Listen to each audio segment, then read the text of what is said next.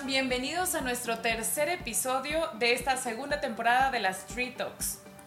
Como siempre, es un honor y un gusto poder estar aquí con ustedes, Ángela Guevara y nuestro querido Luis Pérez, ¿cómo están? Eh, ya un episodio más de la segunda temporada y el tema está bastante interesante ¿eh? para, para entrar un poco en los datos antes de que estemos a nuestra Ya te lo cuento, ya te ya voy a repetido, contar. está, está, está bastante interesante. Pero bueno, eh, entremos un poquito en los datos y ahorita nos vamos con el tema principal. Eh, este tema que tenemos ahora ha crecido mucho en los últimos años, del 2021 al 2023, ha crecido un 23% del presupuesto de todo el país, comparado con otro tipo de proyectos que apenas van en el 15%. Estamos hablando de todo el tema de energías limpias o energías renovables. Y ahorita vamos a entrar a ese tema tan interesante, pero representemos a nuestra invitada, por favor, mi estimada Elisabeth. Muchísimas gracias por estar aquí, una querida amiga. Ya la van a ver en muchos episodios también por aquí acompañándonos. Ana Belén Río, muchísimas gracias por estar aquí con nosotros. Ella eh, ya se va a presentar ahorita, pero tiene muchísima experiencia en el área de energías renovables, en en ambientes corporativos, así que es por eso que hoy nos va a acompañar para hablar de este tema tan importante y a los que no somos ajenos, ¿no? O Sí. sea, el clima se nos viene calor, frío, las cuatro estaciones en el mismo día. Estamos viendo que realmente necesitamos contribuir de alguna u otra forma con nuestro medio ambiente y es sumamente importante entender qué es lo que sucede, qué tenemos, dónde estamos, cómo le podemos hacer.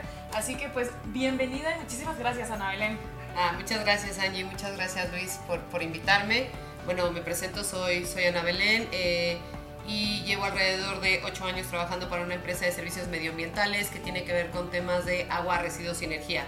Entonces un poco compartir con ustedes lo que me ha tocado vivir, la perspectiva desde la empresa, que no siempre es la misma que se tiene como una persona normal en la calle, ¿no? O sea, como que Exacto. tiene complicaciones diferentes, pero encantada de estar aquí y espero que, que les sirva lo que vamos a platicar el día de hoy. Y fíjate que es un tema súper interesante. Digo, por ahí ya puse un poco de contexto de cómo hemos crecido en estos últimos años en la inversión.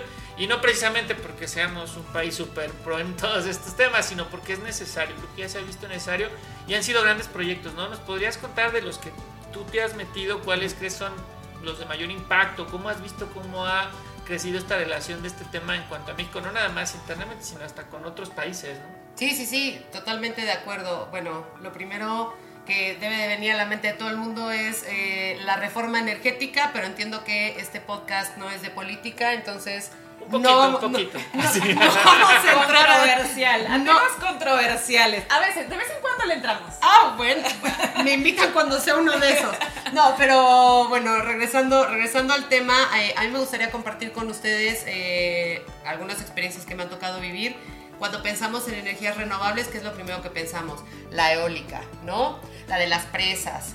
La, o sea, hay como muchísimas cosas relacionadas con eso, pero yo traigo un ejemplo específico que creo que todos podemos aprender y que es diferente, ¿no? Que es la basura. Claro. O sea, cuando yo te hablo de la basura, si tú sacas tu bolsa, la tiras y dices, ah, bueno, se acabó la vida útil, eso se va a un relleno sanitario, ya no tiene más uso. Pues que creen que sí. Y podemos generar electricidad a través de la basura. Entonces ahí hacemos un, tenemos un ciclo de economía circular donde aprovechamos al máximo eh, y valorizamos de manera casi total, ¿no? La basura que, que tiramos desde nuestras casas. Para que se den una idea, es hacerlo súper sencillo, ¿eh? O sea, Claro. está el relleno sanitario, tenemos una plancha enorme donde los camiones van, este, tiran la basura, se aplana y se pone tierra, ¿no? Todos esos, o sea, creo que tenemos esa noción como, como clara. Sí. Pero lo que no sabemos es que como nosotros no separamos la basura, bueno, en la Ciudad de México sí, hay algunos lugares donde todavía no, pero independientemente de eso, los camiones de recolección no lo separan, entonces eventualmente se mezcla todo y lo que sucede es que la materia orgánica eh, se descompone. Entonces cuando pones la plancha, aplanas y pones tierra, pues está de cierta manera, pero esa materia se va descomponiendo, Claro. se va como aplastando un poquito más, ¿no? Sí. Y de ahí eh, la descomposición de la materia orgánica saca un gas que se llama metano. Metano. Exacto. Que ya esto está muy científico. Y pero. Lo, y lo conocemos, ¿eh? luego les digo por qué Sí. todo el mundo lo conoce. Pero ¿Ah, sí? sí, sí, sí. Bueno, bueno, luego me cuentas. Luego te cuento. Pero bueno, dato científico. El metano es 26 veces más contaminante que el CO2. Entonces imagínate lo que se está haciendo ahí. Es como un caldo de cultivo, es como una olla express que está llena de gas. Entonces hay algunas soluciones que se pueden hacer para valorizarlo que puede ser eh, quemarlo en una antorcha para que no haya problema. Cuando tú quemas en una antorcha el metano, se convierte en CO2. Entonces, en lugar de tener 26 toneladas de, metano, tienes una de CO2. Y la, más interesante, que la que a mí me gusta, es la del biogás, donde lo metes en unas tuberías, lo pasas por un motor, lo filtras, pa, pa, pa, y sale electricidad y le inyectas a la red. Entonces, desde el punto de vista de una empresa, eh, es bastante atractivo porque puedes vender esta electricidad. Claro. Nada más que a diferencia de Europa, en Latinoamérica, eh, el precio de la energía pues no está por las nubes, ¿no? Entonces, pero bueno, siempre es poderle sacar un uso adicional. Y justo, acabas de decir una parte bien importante, es atractivo para las empresas quizás privadas. ¿Cómo le hacemos para que todos estemos involucrados? O sea, porque no solamente la entidad privada, sino también los gobiernos locales, municipales, regionales, todos también deberían estar aportando algo. Tú cuéntanos un poco de cuáles son las políticas gubernamentales que quizás has visto para tratar de impulsar a que tengamos ese tipo de soluciones de energías limpias. Sí, lo que pasa un poco en la actualidad es que el tema de las energías limpias y todo lo que es combatir el cambio climático está súper de moda, ¿no? Entonces hay mucho greenwashing, o sea, hay mucha gente que se cuelga de eso y dice, sí, y que dice, ay, no, es que yo voy a ser sostenible o es que yo voy a ser... Y, fíjate, creo que hay que ser muy puntuales porque el reuso de la basura requiere un proceso. O sea, no avienten a su chimenea el bote de basura. No, no, no, no. No, no están optimizando energía, se están contaminando. Es un proceso muy complejo. Sí. Y, y es lo que tú dices, ¿no? Tanto tanta información que llega por todos lados porque está de moda, pues hay que enfocarla adecuadamente, ¿no? Sí, y uno, bueno, de los principales acuerdos y de los más conocidos es el Acuerdo de París, ¿no? Que va este, relacionado con temas del cambio climático. Pero algo que está pasando por esta misma tendencia o moda que hay es que ya las empresas, no sé si se han fijado, sacan como sus memorias de sostenibilidad o se ponen unos targets de sostenibilidad, ¿no? De para el año 2030, este, la mitad de la energía que uso va a ser renovable o voy a consumir la mitad de agua. Entonces, digamos, estamos en una etapa que me parece buena porque hay concientización, o sea, la gente está al tanto. Lo que siento es que a veces no sabemos cómo, o sea, cómo podemos contribuir un poquito, eso es lo que, lo que siento que pasa. Y pasando al tema de los municipios, eh, a veces es complicado, ¿no? Porque uno escucha energías renovables, parece increíble, parece la mejor idea, hasta que ves cuánto, cuánto es el cheque. ¿No? Claro, claro. O sea, ya. Porque al fin y al cabo también, o sea, las empresas están para lucrar, digamos. Eh, ese es uno, uno de los objetivos finales. Y si va ligado y lo pueden enganchar o engranar con estos objetivos, pues eso está buenísimo. Sí. Entonces, ahí, ¿cómo es que de repente eh, el driver de cómo le vas a la inversión, por qué si quisieran, por qué no, cuáles son los beneficios que podemos sacar de hacer esta transformación y que sea atractivo para las empresas. Sí, como dices, a ver, los, las empresas son entes de lucro, ¿no? Pero eh, digamos que los municipios cada vez hay esta tendencia más como de aprovechar, de ser verdes. Y lo que sucede la mayoría de las veces en todo lo que son servicios concesionados que están a cargo del gobierno, pues el gobierno tiene una necesidad por parte de su población, pero el gobierno no tiene los recursos suficientes. Entonces ahí qué haces? Pues te volteas con la empresa privada, ¿no? El tema es que con la empresa privada pues tienes que hacer un echar números y decir, oye, a ver, te voy a dar una concesión a 30 años para que tú metas una inversión de tantos millones de dólares y en este plazo tan largo tú lo puedas recuperar. El tema y lo que sucede ahorita es que todo esto en papel se ve muy bonito. La realidad, el pequeño detalle.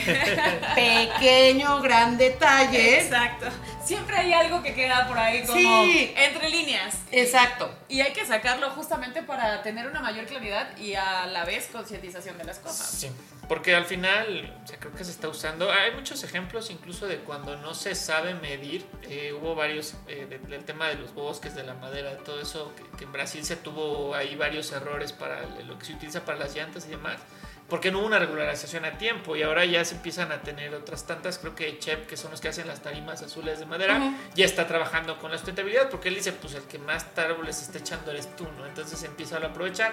Y de ahí yo tenía una, una pregunta que, que, vi mucho. Eh, por ejemplo, si yo como México tengo una regulación que dice, ¿sabes qué? Yo si usas madera, agarras un arbolito y plantas dos, lo estoy simplificando, ¿no? Y hago un negocio con otro país, con un país Perú y le digo, no, ¿sabes qué? Es que mi política es que plantes tres. ahí se tendría que hacer un acuerdo o tienes cuando haces la negociación decir, no, el contrato de, de acá es el que pesa más o el que pesa más o haces, o sea, porque a lo mejor si dice, no, ¿sabes qué? Pues yo no me acapo, yo no me acoplo a tu norma, entonces ya no se podría hacer el contrato o puedes decir que como estás trabajando con un externo, a lo mejor ahí sí. Eh, a ver, ¿dónde está ubicado el contrato? O sea, físicamente. Ah, Yo en México hago un contrato con un país extranjero ¿Pero para qué? para hacer venderle madera. Pero como yo estoy talando arbolitos, pues yo aquí nada más si talo un árbol tengo que plantar dos. Pero luego en su país me dice, no, ¿sabes qué? Es que en mis regulaciones son tres. Bueno, ahí habría que ver a lo mejor caso por caso, pero estas normas como de sustentabilidad a veces se hacen extensivas más allá del territorio. Ajá, o sea, ¿cuál pesaría más?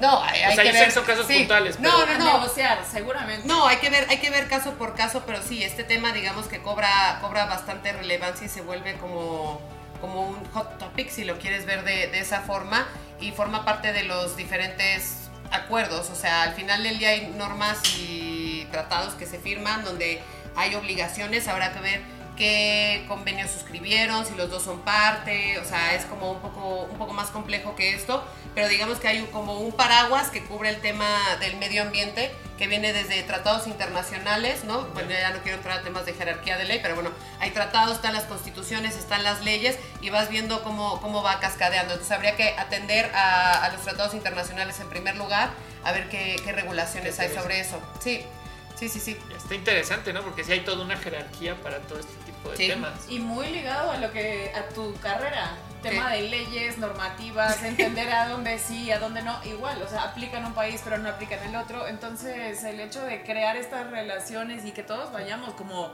como humanidad Sí. hacia un mismo punto, a veces se puede ser súper complejo. Me imagino que te ha tocado, ¿no? Que haya ese choque de ya está por firmarse, pero hay un acuerdo por ahí que Sí, no que termina no. de... que- y por ejemplo, también pasa con tecnologías que están aprobadas en un país, pero en otro no. O que Claro. son reconocidas por un país y por otro no. O sea, hay como toda una. No, no le quiero llamar problemática, pero hay una complejidad alrededor alrededor del tema que, pues sí, o sea, pone como los focos sobre, sobre esto. La- lo más común es, por ejemplo, las medidas de compensación. Tú vas a hacer una obra y, por ejemplo, vas a tumbarte un bosque o vas a tumbarte lo que sea. Te dicen, oye, por este, cada árbol que tiras, eh, la proporción a lo mejor no es uno a dos, porque aparte pues estás hablando que los vas a plantar, de- o sea, de aquí a que crecen y Exacto. tienen la misma, la misma función de, de transformar el CO2, tarda, tarda bastante, pero estas medidas de compensación son bastante normales. También hay unas con dinero, ¿eh? O sea, hay de, ok, vas a hacer esto, entonces das una lana para que se pueda, digamos, mitigar de alguna forma o para contribuir a, algún programa o alguna cosa eh, y después pues te pones a plantar los árboles o hay, hay como varias cosas. Y el hacer. tema de los tiempos también es, creo, sumamente importante porque, a ver, hay cambios de gobierno, de municipios, de personas que se trasladan de, no sé, de áreas o de espacios. Entonces, la continuidad de las obras quizás tampoco van al ritmo en el que uno pudiera querer que Sí. sucedan. Eh, este tema No, este tema, eh, eh, o sea, Da es... para largo. Sí, o sea, esto da para un podcast solo, pero, o sea, me da Sí. mucha pena decirlo, pero lastimosamente en América Latina sufrimos mucho de esto. Tenemos gobiernos cambiantes, tenemos gobiernos de cortos periodos, por o ejemplo. que no lo continúan. A Sí, veces viene uno claro. y dice, a ver, este- esta tecnología a mí no me importa, no. No. me interesa, no la quiero promover, yo quiero la tecnología B. A ver, pero Porque la, la A se quedó no. a la mitad. porque se politiza el Claro. tema del medio ambiente. Entonces ya no estamos hablando de algo en pro de la sociedad o que ayude o que favorezca el medio ambiente. Sí. Estamos hablando del proyecto del sexenio anterior. Estamos hablando del proyecto del alcalde anterior. Entonces eso lo que hace es cortar toda la continuidad y no nos permite tener como esta evolución e ir este, haciendo, por ejemplo, en Europa hay millones de soluciones que en Latinoamérica no han podido llegar porque no hay seguridad jurídica. Lo, lo bueno es que, bueno, ya tenemos un pasito.